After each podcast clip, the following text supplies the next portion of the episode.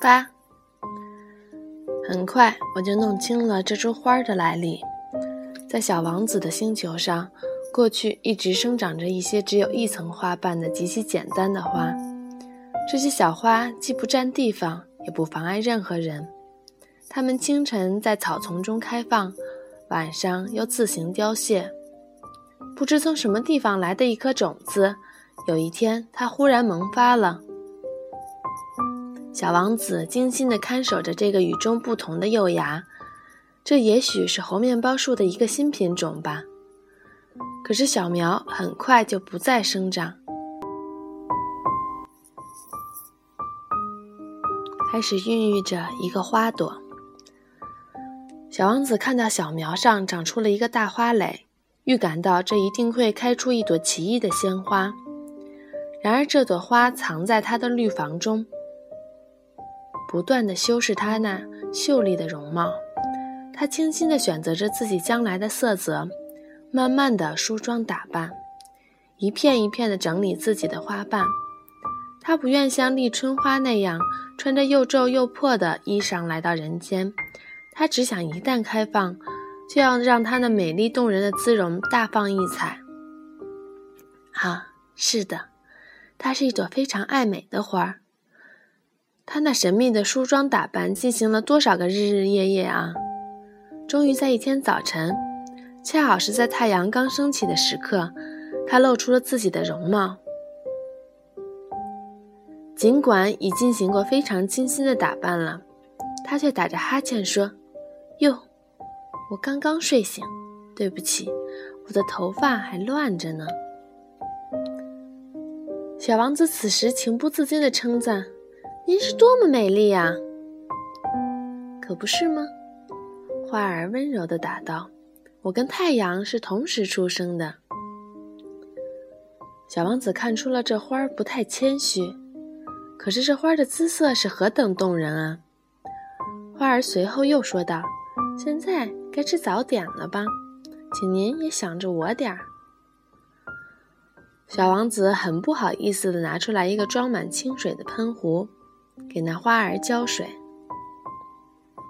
就这样，这朵花就以它那有些多疑的虚荣心折磨着小王子。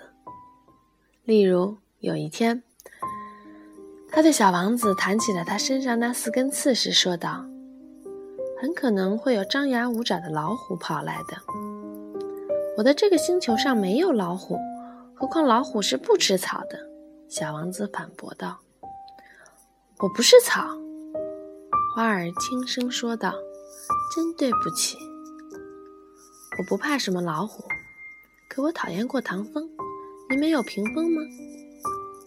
讨厌过唐风，这对花花草草来说可真叫不走运。”小王子思量着，这朵花可真难伺候。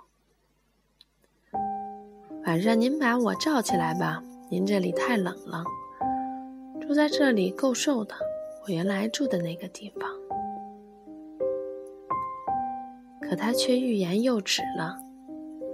他来的时候是粒种子，对别的世界一无所知。他为自己编造了谎话而感到不好意思，便咳嗽了两三声，好使小王子觉得也有过错。屏风呢？我刚才正要去拿，可您在跟我说话呢。这时，花儿又拼命咳嗽了几声，还要使小王子后悔自己的过错。这样一来，尽管小王子诚挚地爱上了这朵花，却使他很快地对花儿产生了怀疑。